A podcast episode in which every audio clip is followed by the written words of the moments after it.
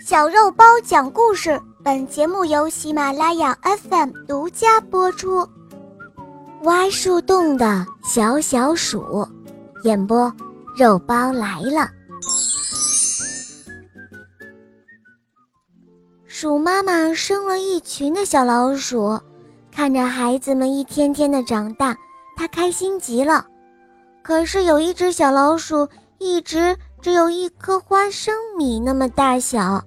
鼠妈妈就叫它小小鼠，因为啊，它实在是太小了，鼠妈妈都不想要它了。兄弟姐妹们也非常的排挤它，想把它赶出家去。小小鼠小小的个儿，可是它却满怀远大的理想，它想过像熊一样的生活，因为熊。是高大的，是强壮的，而熊最喜欢大树，那么自己也住在树洞里好了。小小鼠在森林中苦苦地寻找，它要找一个大大的树洞，可是它的鼠兄弟们都嘲笑它。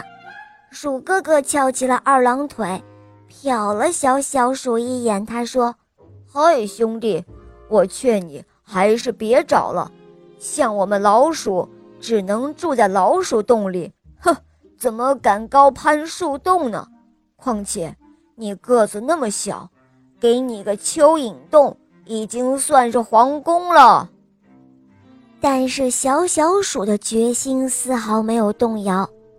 终于有一天，他找到了一棵非常大的大树，那树就在他眼前。高大挺直的枝干，威严地立在天地之间，密集油亮的绿叶充满了生机。好一棵参天大树啊！不过，要在那么大的一棵树上挖个洞，那谈何容易呢？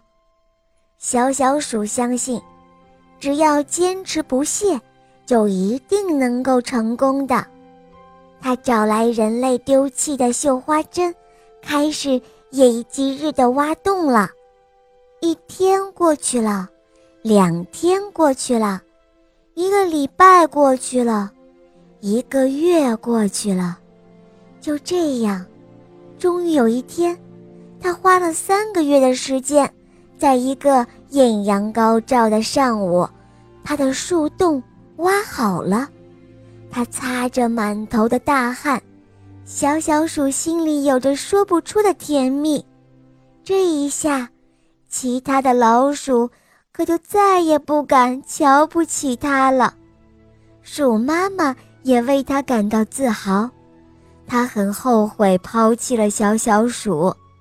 不过，小小鼠却根本不放在心上，他把一家人都接了过来。从此之后，他们一同过上了幸福的生活。好啦，小伙伴们，今天的故事肉包就讲到这儿了。小伙伴们可以通过喜马拉雅搜索“小肉包童话”，就能够看到肉包更多好听的故事和专辑。我向你推荐《萌猫森林记》，有三十五集哦；还有《恶魔导师王复仇记》，有六十集故事哦。小伙伴们，赶快来收听吧，么么。